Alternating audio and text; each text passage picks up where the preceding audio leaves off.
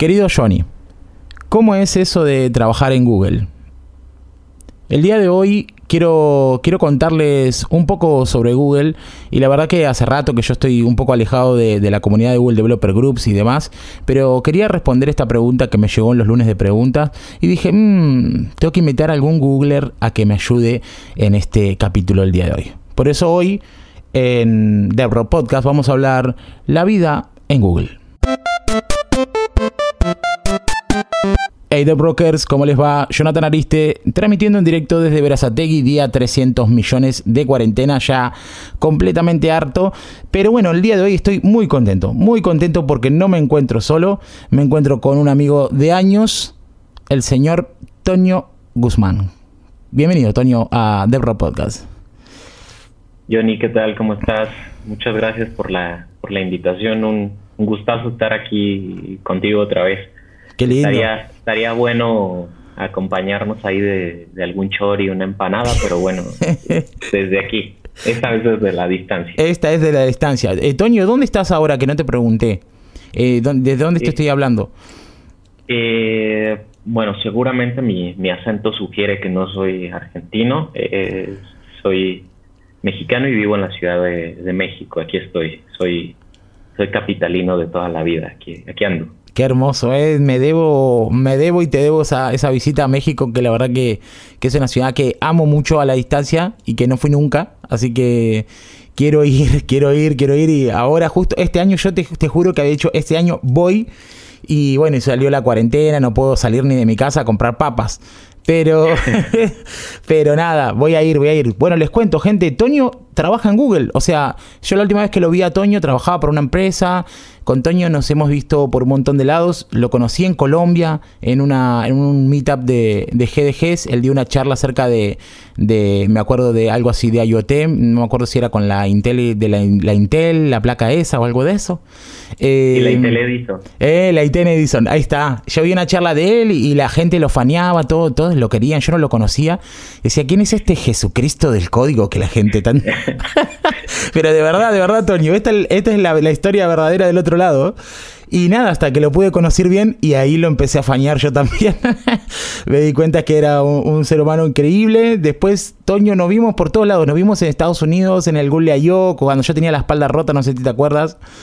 Eh, sí, era, era, era a veces hasta trágica tu imagen, Dios mío, te veíamos así como, como señor mayor, encorvado, caminando lento y, pidiendo consideraciones a todo el mundo. Arrastrándome, me agarraban y me, me agarraba de la gente y me arrastraban para ir a las charlas. Y bueno, nada, Toño. Y después la última vez que nos vimos fue en una celebración, estabas en Buenos Aires y se, se, hizo una celebración ahí de México y comimos chapulines en tu casa. Eh, Exacto, sí, andábamos, hicimos armé una, una taquiza rápido porque creo que justo el 16 de septiembre, que es de fiesta nacional mexicana, eh, se cayó en sábado y dije, pues tengo algo de comida mexicana, eh, vamos a hacer algo y Johnny eh, accediste y nos echamos ahí unos chapulines, unos tacos y, y unos mezcales y tequila también. Sí, sí, sí, me acuerdo, me acuerdo, fue espectacular, ¿eh? fue espectacular. Así que nada, y después yo me fui por Asia y todo, y ahora me encuentro con que Toño es Googler. ¿Cómo pasó eso, Toño? Pues, pues la vida, la vida me, me, dio la oportunidad y, la tomé.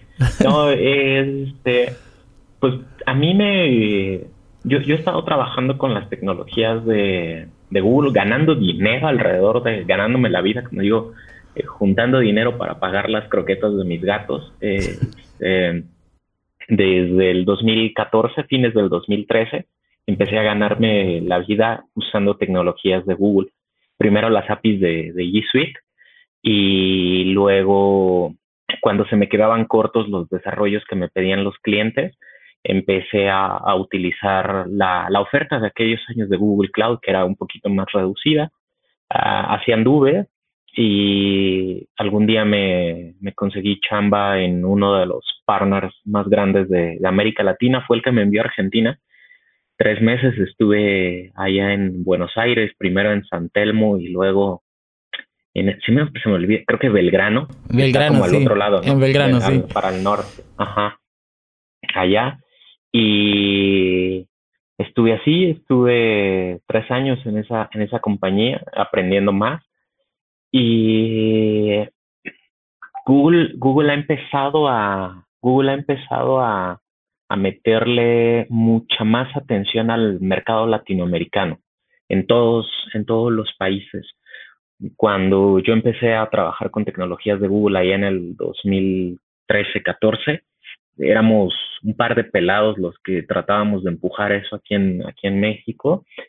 Y ahora ya eh, le han metido dinero, contrataciones, equipo de ventas, ingeniería y, y abrieron, abrieron vacantes. Resulta que un par de, de amigos se entraron antes que yo, también de las comunidades. Ahí, justo como Johnny, también pues hemos estado en, en las comunidades de los Google Developer Groups yendo a platicar de lo poco que sabemos y de lo y para aprender también de, la, de otras personas. Y bueno, entraron un par de amigos, me dijeron, güey, están contratando gente, eh, este, aplica, mira, eh, hay, hay esta vacante donde puedes hacer match. Y la verdad es que les dije, no, no, no quiero entrar, este, no, no quiero aplicar, porque ah, como un año atrás yo había aplicado a, a Google y me batearon me, me uh. batearon. Duro. Y, y, y, sentí feo porque era una posición en la que yo sentía que tenía el perfil. Era una posición como trainer.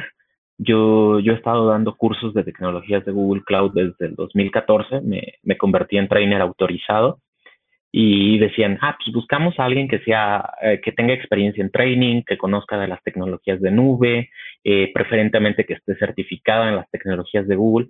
Yo tenía certificaciones y eh, tenía cuatro años en ese entonces de, experiencia como cuatro años de experiencia oficial como trainer autorizado de Google, tenía certificaciones y tenía y me había ensuciado las manos con la tecnología de Google. Llené, la apliqué para el proceso y me llegó un correo como a la semana diciendo, eh, no, gracias, no te vamos a, no vamos a continuar el, proceso contigo porque no cumples con el perfil. me enojé, me uh. bajoneé. Doloroso. Este, Doloroso porque, aparte, Toño, quienes te conocemos sabemos que estás trabajando de verdad con tecnologías de Google Cloud de toda la vida, siempre dando charlas y, y nada, y hasta te existe expert, creo que también te hiciste expert y te cambiaron de tecnología. O sea, digamos como que realmente si yo tengo que pensar en alguien, que un perfil que pueda aplicar a eso que me está diciendo, sos vos. Así que habrá sido doloroso. Sí, yo pensaba lo mismo y paz, como dicen, como balde de agua fría, me dijeron, no, güey, tú no. Eh, y la neta me frustré, eh, me, me, enojé, me decepcioné y ya luego dije, pues la verdad es que hay un mundo más allá de Google. Y por eso cuando mis amigos me invitaron no quise de inicio aplicar. Después me insistieron y dije, bueno, a ver, tal vez esto, tal vez en esta oportunidad me pueda, me pueda ir mejor y si no, pues no pasa nada. Eh, y apliqué, apliqué, eh, ajusté el, currículum, este, ahora sí me, me tomaron, me hicieron llamada telefónica, la, la típica llamada telefónica de screening, eh, y después empezó a correr el proceso, solo que el calendario del reclutador y el mío no se ajustaban. Luego el tema del COVID en México se empezó a tomar con más, con más, este, con más cuidado y entonces cerraron la oficina de, Google México, ya no podía ir a hacer las entrevistas ahí, había que ver cuándo cuadraban otra vez los, los calendarios. Eh, hice las entrevistas y afortunadamente me fue bien y entré en mayo. Bien. mayo, el 4 de mayo. Bien, felicitaciones por eso. Y es increíble porque esto es nuevo y eso sos un Googler en cuarentena, digamos, o sea, un Googler en esta modalidad COVID. Eh, o sea que es una modalidad tremenda. Eh, qué bueno, qué buena historia que me estás contando porque significa que eh, no todo es a la primera, ¿no? O sea, no es que, ay, quiero entrar en Google, voy, me presento y ya está. Eh, a mí me pasó, yo tuve dos oportunidades para, para estar en Google. Una, una directamente con Google, eh, con Google con, cuando Nick Bertolotti se corrió y que buscaba a alguien para que, que maneje LATAM, le ayude a manejar comunidades en LATAM, que entró Juancito después. Eh, ah, a mí me habían ofrecido eso, pero yo la verdad que estaba a full con la escuela y con cosas y la verdad que no, no podía. Y anterior a eso, hay una empresa que se llama Cognizant en Argentina que, que tiene Rangers de Google. Y yo había hecho hacer las entrevistas y todo, y no me llamaron. Y yo dije, bueno, listo, no quedé, o sea, no voy a trabajar en Google. Y me metí en una sociedad con un proyecto grande que estábamos haciendo para Miami, y me llamaron. Y me, me llamaron y me dijeron que había quedado y yo le dije, lo siento Google, ¿sabes qué? Estoy trabajando en otra cosa. Así que ahí, sí, ahí fueron mis oportunidades de, ser Googler, eh, pero nada más, ahí igual no, fue una cosa que, que nunca me quitó el, sueño, sobre todo porque soy una persona muy muy hippie, o sea, demasiado, demasiado. O sea, yo no, no puedo recibir órdenes ni siquiera de mi gato que me pide que le dé la croqueta, como decís vos, ¿no? Eh, y bueno, me, a mí me cuesta mucho el mundo, el mundo así, digamos, de trabajo en, oficina. Eh, pero ¿cómo es, Tonio? ¿Cómo es trabajar ahí? Hoy cuando me pasaste el, el mail, decía arroba Google, digo, wow, este, este güey es poderoso. Eh, ¿Cómo es trabajar en Google? ¿Qué, sentís vos? Eh, ¿Es tan diferente a trabajar en otra empresa? Eh, ¿Realmente sentís que esto va a ser mella en tu carrera? contanos un poco. Es, ah, es lindo. O sea, para mí, hasta el día de, hoy, y, y, la verdad no, no he escuchado de ninguno de mis compañeros que llevan más tiempo, sigue siendo un lugar, un lugar agradable estoy, el rol que yo tengo en la, en la compañía es Customer Engineer.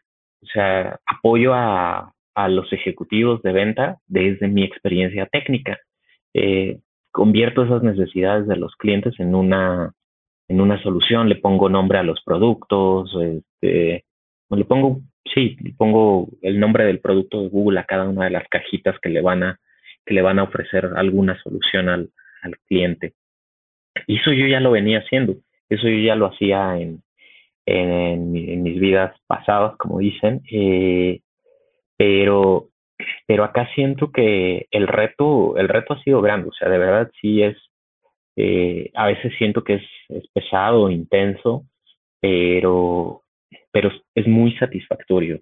he tenido la oportunidad de, acceder a, a, interactuar con compañías muy grandes que tienen retos grandes y que confían en, en nosotros y, y, eso te motiva a ti, Johnny, a mí y a todas las personas que te escuchan que tienen un aprecio por los elementos tecnológicos, pues cuando ves algo retador te, te emociona, y cuando a lo mejor dices, güey, es que esto a lo mejor va a ser, a lo mejor cambia un poquito la manera en la que opera el, la industria del retail en, en México, ¿no? Si uno de mis clientes es de ese sector. Pero, pero es un lugar agradable, entendiendo que yo entré en esta circunstancia excepcional, de, cuarentena, de, enfermedad global, eh, este, um, por mucho puedo decir que ha sido el mejor onboarding que he tenido en mi vida profesional. Wow. todo sistematizado. Wow. Hay, siempre hay un sitio, o sea, hay un Google dentro de Google, hay un motor de búsqueda dentro de dentro del Google mismo, donde para los empleados podemos buscar cosas, donde siempre encuentras como una respuesta. Todo está está, creo que la mayoría de las cosas están armadas para que te distraigas lo menos posible en, en esa operatividad. En México usamos una palabra talacha, como tareas repetitivas de, de no mucho valor. Es para que te olvides un poquito de eso y te concentres en, en lo que más valor le da. En lo importante, ¿no? Talacha. Vos sabés que sí. tengo un amigo que siempre voy para su casa y, bueno, eh, las veces que fui para allá, fui para su casa, eh, que trabaja en Google ahí en San Francisco. Y él siempre que le comento de alguien me dice, para, para, ¿cómo se llama? Que lo busco acá. Y yo digo, fa. Ah. Y viste que tienen, que buscan ahí a los Googlers y le salen ahí enseguida. y yo digo, wow, esto es como un gran hermano, es tremendo. Es un, es un directorio, sí, es el directorio de los empleados y sí, este, ahí seguro ahí podemos buscar a Pablito, supongo que te referías. Claro, sí, a Pablito, a Pablito. No sé si está, porque viste como él, su condición es diferente, pero, pero sí, sí, Pablito, ahí que siempre hablamos y él es un gran invitado del podcast. Ella estuvo en dos capítulos y ahora va a estar en otro eh, hablando de Big Data. Em, y nada, y siempre hablamos con él cosas ahí de, robótica, inteligencia artificial y qué sé yo. Eh, que bueno, que vos lo conocés muy bien también, ¿no? Así que bueno. bueno, Pablito.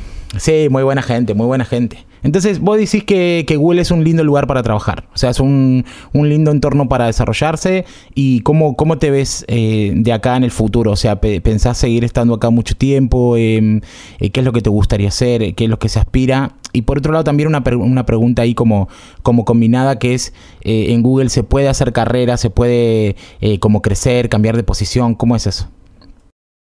Sí, sí se puede hacer carrera. Es, yo he conocido pues desde que empezamos en las comunidades, Johnny, no sé, me tocó conocer allá por el 2010 a algunas personas que llegaron a apoyar a las comunidades de, desarrollo en Latinoamérica. Algunos, por ejemplo, Nick. Eh, Nick empezó en, en Buenos Aires, luego tuvo, pudo reubicarse a otra ciudad cuando estuvo aquí en México, de hecho, y ahora Nick está en, en Zurich, ¿no? Entonces, tienes oportunidades para hacer carrera dentro de tu propia área. Hay quienes eh, se vuelven eh, managers, hay quienes hacen movimientos horizontales y entonces cambian de equipo. Eh, hoy puedes estar trabajando en el área de Google Cloud y luego puedes tal vez cambiarte a la de mapas. Puedes, hay programas incluso para ayudar a las personas que no están en software engineering a que se vayan formando vayan adquiriendo esa habilidad y que después internamente también podamos aplicar a las posiciones de, software engineering. Entonces, hay mucha posibilidad para, para, hacer carrera, hay posibilidades para reubicarte o un relocation, eh, eh, estar en otra ciudad. Entonces, sí, es, eh, hay mucho y entonces, digamos que un, un amigo que lleva varios años, este Paquito, que también lo conoces, Paco Zona, decía, eh, hay tanto por hacer y te van a dar la oportunidad de que seas parte de todo lo que quieras, pero también hay que, hay que tener cuidado porque pues también eh, hay, que, hay que descansar, hay que tomar tiempo para, para estar a gusto con uno, con la familia. Entonces, hay todo un mundo, hay muchas iniciativas para participar, para aprender y que te vayan abriendo la puerta a desarrollar tu carrera. Yo donde me veo pues me veo toda, me veo en América Latina trabajando con temas de, cloud. Yo tuve la oportunidad de, estar en Argentina, en Colombia, en Perú y en, México, eh, haciendo chamba de, venta y de implementación de Google Cloud, pero ahora solo estoy en, México. Eh, mi, responsabilidad es este mercado, pero ¿por qué no pensar en otro, en otro, en otro país? Eh, pero bueno, hay que me veo, me veo en temas técnicos y dándole. Bien, bien. Sí, este, tuve la posibilidad de, de, conocer Google en Zurich, estuve con Nick allá y, y nada, y ver todo ahí como era hermoso, todo hermoso, increíble. Primero que Zurich era increíble y Nick me contaba ahí un poco lo que él estaba haciendo, ¿no? Que creció porque él estaba en el programa de, de, de todo lo que era acá de, de, comunidades y ahora está en el programa que hace programas y no sé qué y, y había crecido un montón. Eh, y bueno, y también Paquito lo sigo mucho en Twitter y veo su canal de comida en YouTube. Me parece muy chill, muy chill la vida Paquito, muy bien.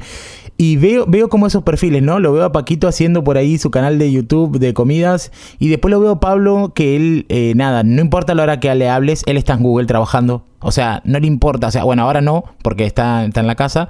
Pero Pablo es, no importa el horario que sea Argentina, ni, ni hablar del que sea de allá. Vos le hablas y dice, estoy en Google. Digo, Pablo, ¿pero qué haces? Y no, es que estoy cómodo acá, porque como acá, hago las cosas, no sé, voy al gimnasio, vuelvo y estoy en Google. O sea, eh, full life.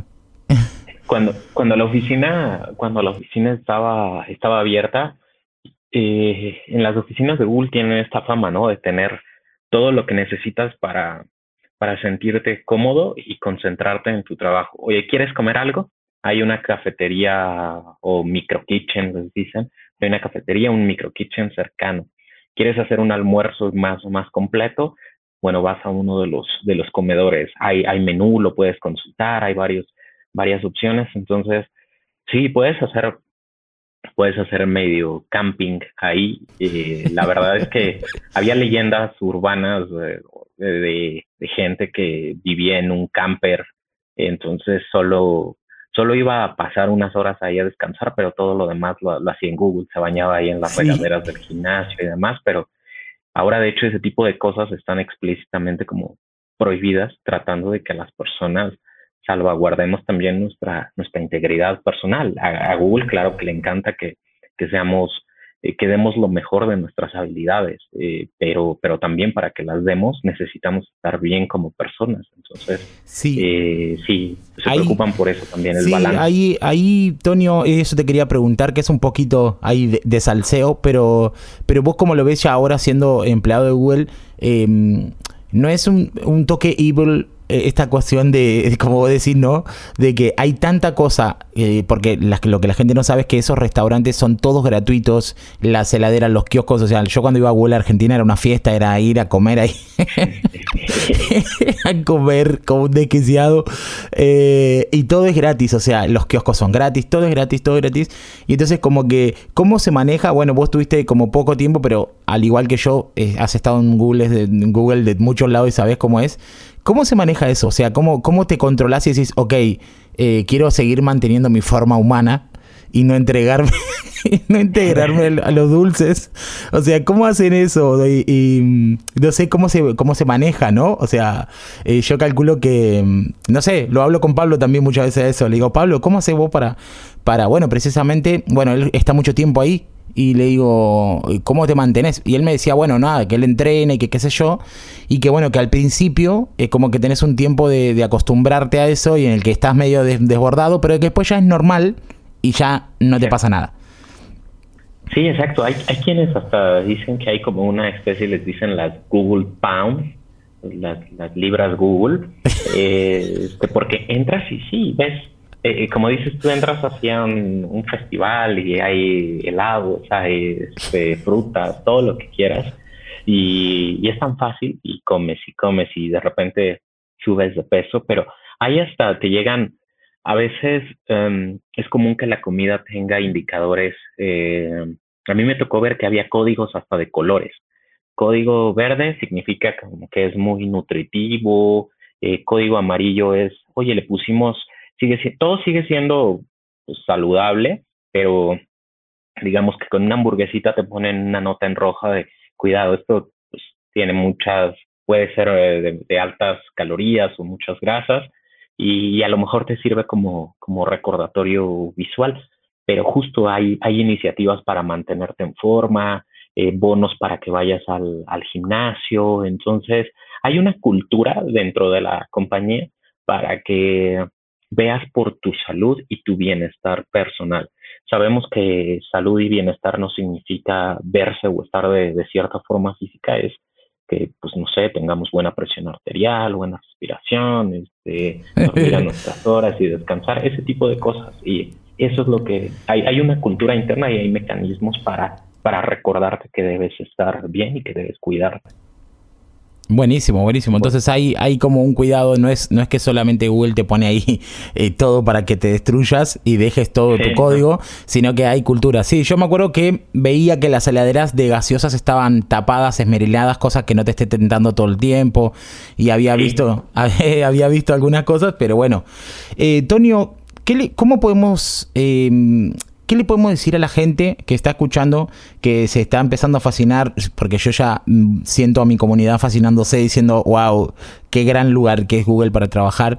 Em, ¿Qué le puedes decir a, eso, a esos chavos que están ahí recién empezando? Chavos y chavas. Eh, ¿Y mm, qué les puedes decir? O sea, ¿realmente se puede llegar a trabajar en Google?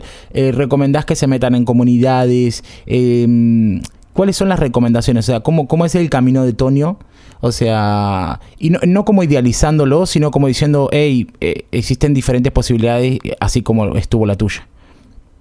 Sí, pues yo diría que entren a, Google Careers, así hagan una Google Search, una, una búsqueda, eh, así Google Careers, Google Jobs, y hay una página pública donde puedes primero filtrar por países, por el tipo de, puesto que te interese. Oye, yo quisiera ser software engineer. Yo no, yo quiero ser program manager o yo quiero ser, eh, yo quiero estar en ventas. Hay, hay un montón de, posiciones y hay oficinas en todos, por todos lados. Entonces, entrar ahí yo creo que es, es un buen paso y ver.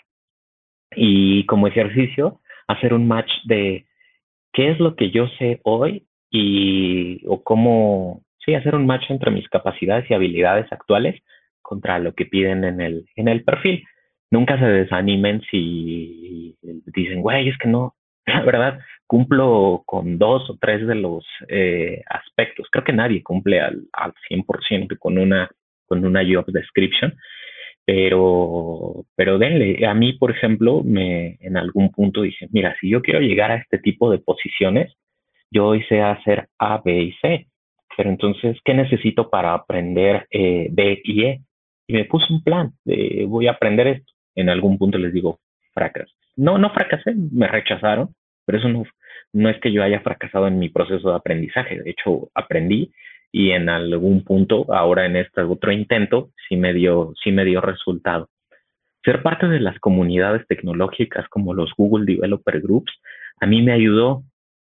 No es indispensable. A mí, a mí me ayudó, pero tengo la mayoría de mis compañeros en la oficina, incluso los que son mis, mis peers, no han sido parte de las comunidades. Resulta que ellos pues tenían buena, buena experiencia eh, o se fueron formando a lo largo del tiempo. Entonces, ¿qué les diría? Yo les diría, busquen el, entren a buscar primero qué tipo de posiciones tenemos, vean cuáles les gustan, vean eh, qué es lo que saben hoy y qué es lo que necesitan para, para estar, pues, no sé, yo diría de 50% para arriba en, en el match del job description y, pregúntenle a Johnny, díganle, Johnny, ¿cuándo sacas un curso de, estos temas? ¿Qué bibliografía me recomiendas? Y, creo que mucho, mucho es de, de qué, tienes ganas de aprender y qué tienes eh, y qué quieres hacer con eso que, aprendes. La otra parte también es, eh, pues pregúntale a alguien que ya trabaja ahí. Este, o pregúntale a alguien que haya trabajado ahí. LinkedIn es un buen recurso para tratar de contactar a las, a las personas, eh, Twitter también. Entonces, platícales, pídeles consejo, pimpea tu, tu CV y, aplica. Aplica, Y aplica porque puedes, porque puedes fallar, como yo fallé, eh, pero a lo mejor para la otra te pega y te va bien. Eh, y, y, e incluso en los en los rechazos siempre uno aprende, siempre uno aprende. Siempre. Siempre se aprende y se, se, itera, ¿no? O sea, como, como todo, como en las apps, como, en, como en, las interfaces, en todo, hay que iterar, hay que iterar y la verdad que, que, siempre, siempre se aprende en el proceso. ¿Y vos crees que, mm, y esta es una pregunta que yo sé que es de cajón, sé la respuesta, pero, pero quiero que vos me ayudes a dejar este concepto, hay que ser un genio o genia para trabajar en Google, para trabajar en proyectos grandes, o sea, ya saquemos a Google, sino eh, para desarrollar, porque yo trabajo con mucha gente que, que, recién está empezando y demás, y que tiene como este concepto, ¿no? De, uy, no sé tanto matemáticas, uy, no soy un crack en esto o, una crack en aquello. Eh, realmente, Toño, desde tu experiencia, de no solo en Google, sino en otras empresas y en comunidades y todo, ¿vos considerás de que las personas más genias son las que ocupan las posiciones más altas o las personas que realmente se, se, proponen hacerlo y, y trabajan duro? Yo creo que yo creo que lo que más eh, eh, importa es la constancia en el, en el trabajo.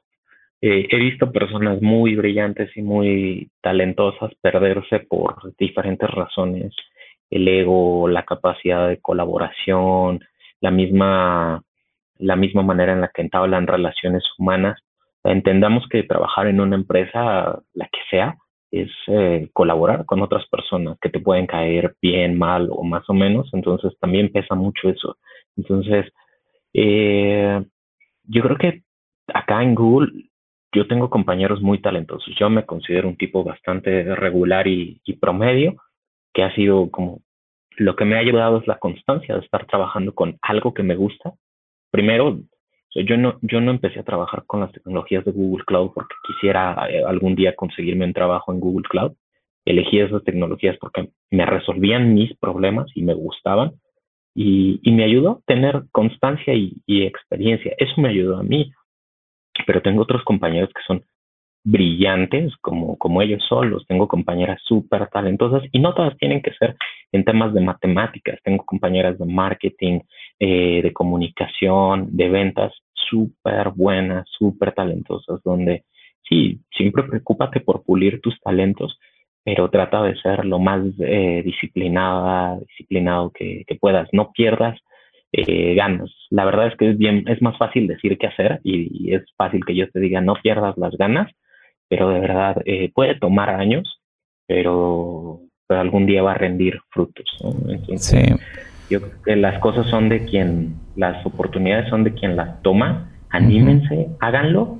A lo mejor funciona más o menos, otras puede funcionar excelente, pero háganlo y no le pierdan el miedo. Y apliquen que tenemos varias vacantes en América Latina.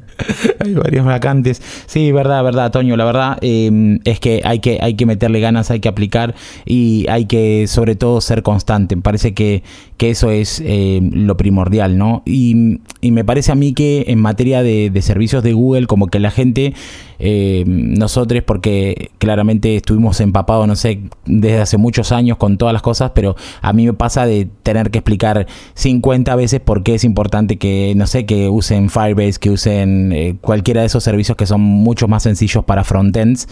Eh, que, hacer un backend desde cero, ¿no? Yo digo, bueno, usa eh, Firebase y ya tenés sign-in, tenés esto, base de datos real-time, qué sé yo, y como que la gente no entiende todavía y sobre todo en los programas de estudio no, no se incluyen como estas tecnologías porque eh, no sé por qué, la verdad que no lo sé.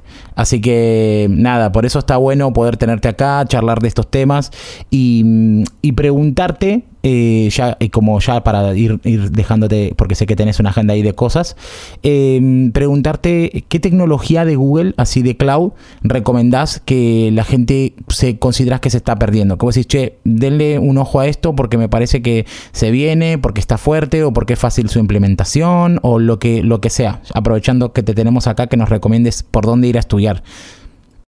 Yo creo que, mm, mira, justo esta semana, se empezó hace como dos semanas, pues por la pandemia no pudimos tener el, el evento del Google Cloud Next en el modelo este tradicional de allá en San Francisco, tres días, muchas conferencias y demás.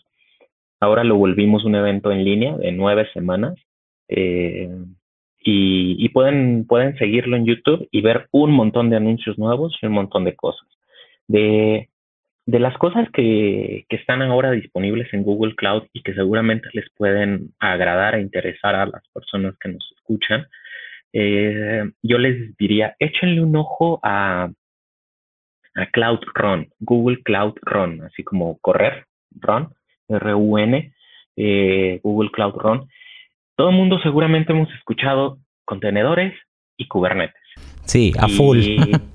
y esas madres son, eh, son buenas, son interesantes, son flexibles, pero la neta es que no es trivial, no es trivial aprender, eh, entenderle y agarrarle la, la onda. Creo que para mí fue más fácil primero entender qué caramba hacía y de qué se trataba Kubernetes y luego, luego los contenedores. Eso me parecía todavía una cosa más rara, aunque en teoría primero entiendes contenedores y luego Kubernetes. Sí. Eh, pero bueno, no, no es trivial, pero se está, esa cosa está explotando y, eventualmente todos le podemos sacar provecho.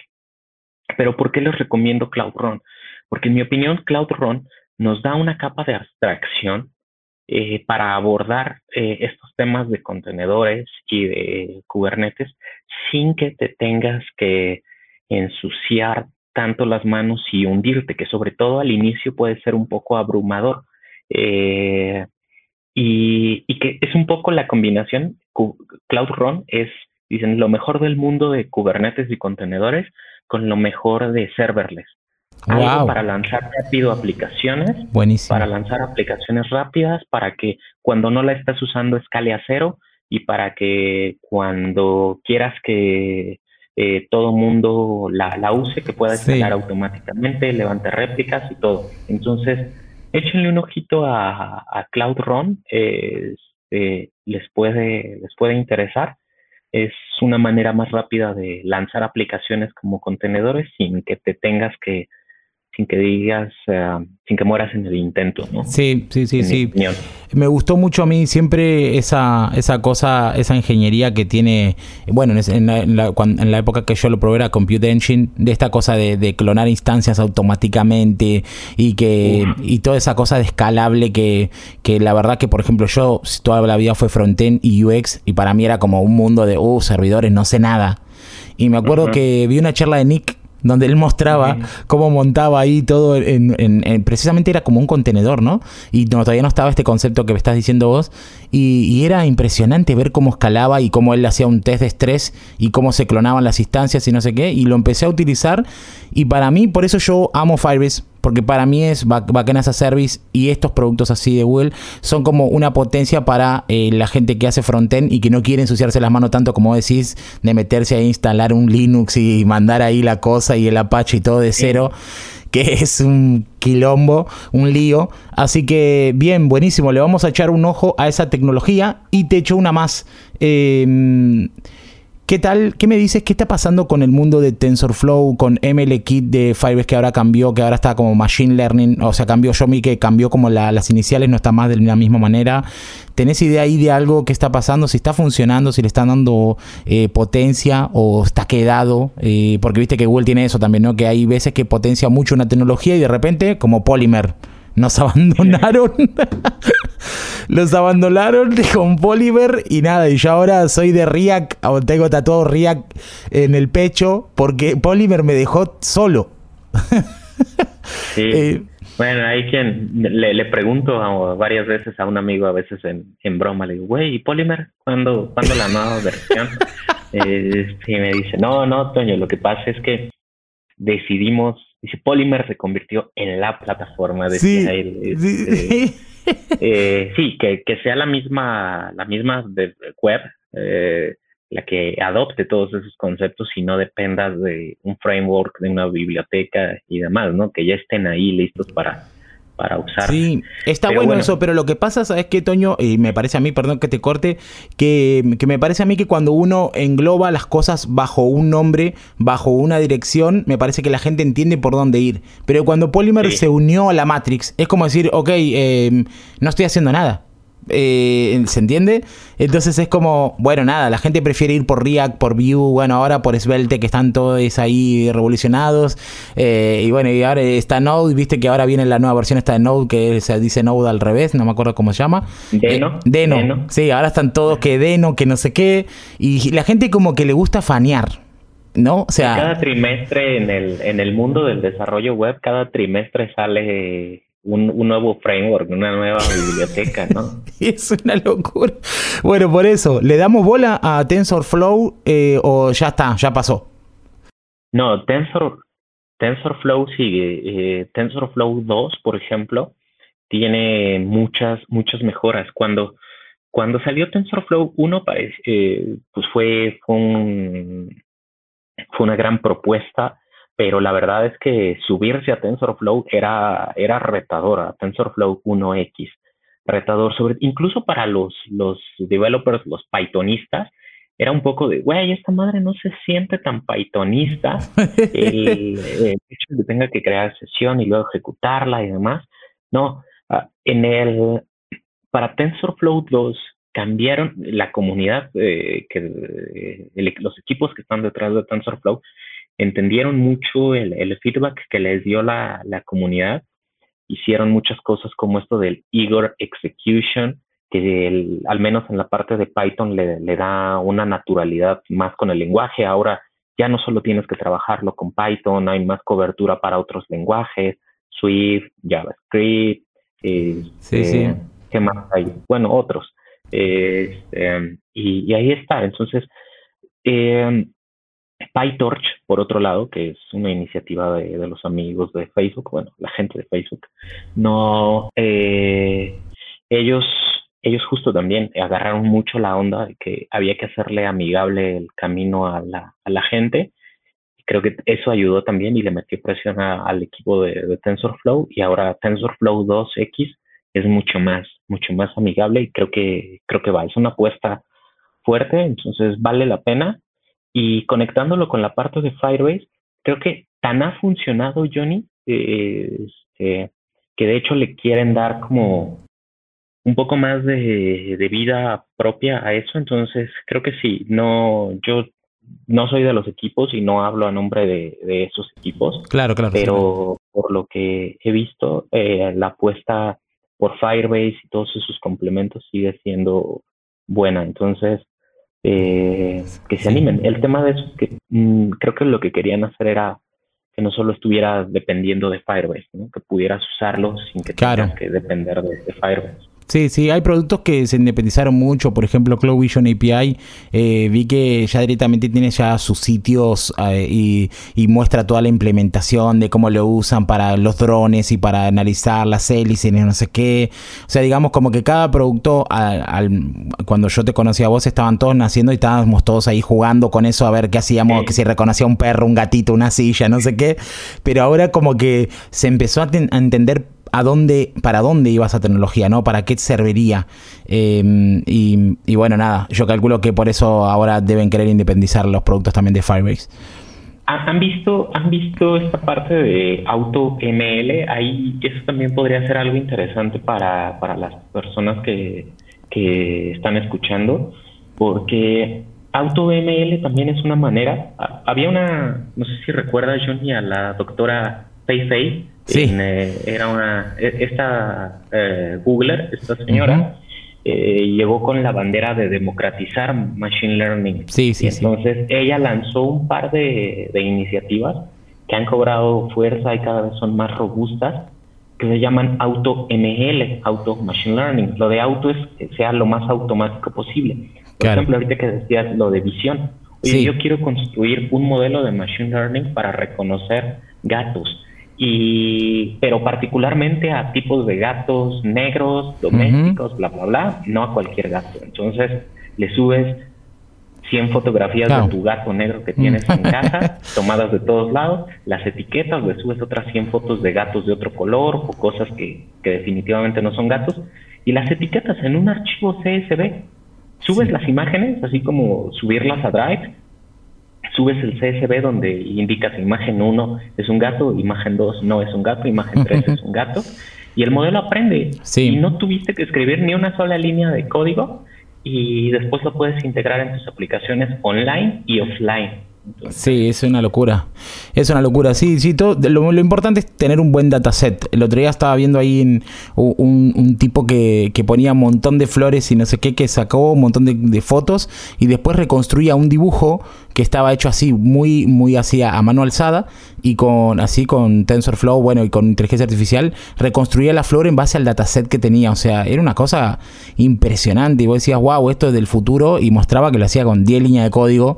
Eh, y nada, y es increíble. Así que bueno, entonces vamos por esos lados. Toño, seguramente te voy a, invitar en otro capítulo en el futuro eh, para hablar así ya más hardcore de, de, cositas de tecnología, porque me parece que, que se pone re interesante. Pero bueno, quería tener esta introducción con vos hoy, que la gente te conozca y, contar esto un poco detallitos de Google. Pero seguramente ya la, próxima, si te prendes, hablemos de ahí ya de cacharrear ahí con alguna cosa. Eh, seguro de cloud, que, es donde vos estás más metido. Pero parece que a la gente le interesa mucho eh, conocer los productos de Google y que sobre todo tienen un montón de versiones, que esto también es otra cosa que la gente tiene miedo, que se piensa que como le pide la tarjeta, que para hacer pruebas y cosas siempre van a estar gastando dinero y nada que ver, o sea, no, nada que ver. Yo, yo te muestro que, que Escuela de Rock tiene la base de datos en Firebase con 5.000 alumnos que entran y salen, ven videos todo y pago 10 centavos de dólar, de verdad, muestro la factura todos los meses, 10 centavos de dólar. Y el tema es hacerlo bien, ¿no? O sea... Eso es todo. Así que bueno, eh, sería buenísimo tenerte de vuelta para hablar de, de, tecnología. Dale, dale, Johnny. Con, con gusto, yo feliz de, de, colaborar y compartir lo, que sé y lo que voy aprendiendo. Podemos hacer algo, como dices, para estar cacharreando un poco, ensuciarnos las manos, o también a veces podemos tener hasta una sección de pricing, así de vamos a explicar el pricing, vamos a aclarar dudas, lo que sea. Dale. con gusto. Está buenísimo. Bueno, Toño, te dejo tranquilo. Muchísimas, muchísimas gracias por este tiempo. Eh, la verdad que es un placer saludarte de nuevo después de tanto tiempo y eh, poder tenerte en este podcast. Muchas gracias, en serio. Un abrazo, Johnny. Gracias de verdad y pues aquí estamos y que todo marche bien para, para toda la banda. Vamos, vamos todavía. Bueno, gente, si escucharon hasta acá, les pido que me manden un emoji de, a ver qué puede ser. Eh, Tonio, ¿qué emoji te, ¿cuál es tu emoji preferido? Que sea uno de gato o de taco. Ahí va, uno de gato o de taco. Como saben, en la publicación de Instagram, en el feed de Instagram, ponen el gato y el taco y alguna pregunta para Toño. Yo le voy a dejar acá la arroba. Ahí mándenle algún saludo. Y no lo moleste mucho porque está muy ocupado, pero sí, sí pueden mandarle un saludo. con, gusto. Así que bueno, muchas gracias.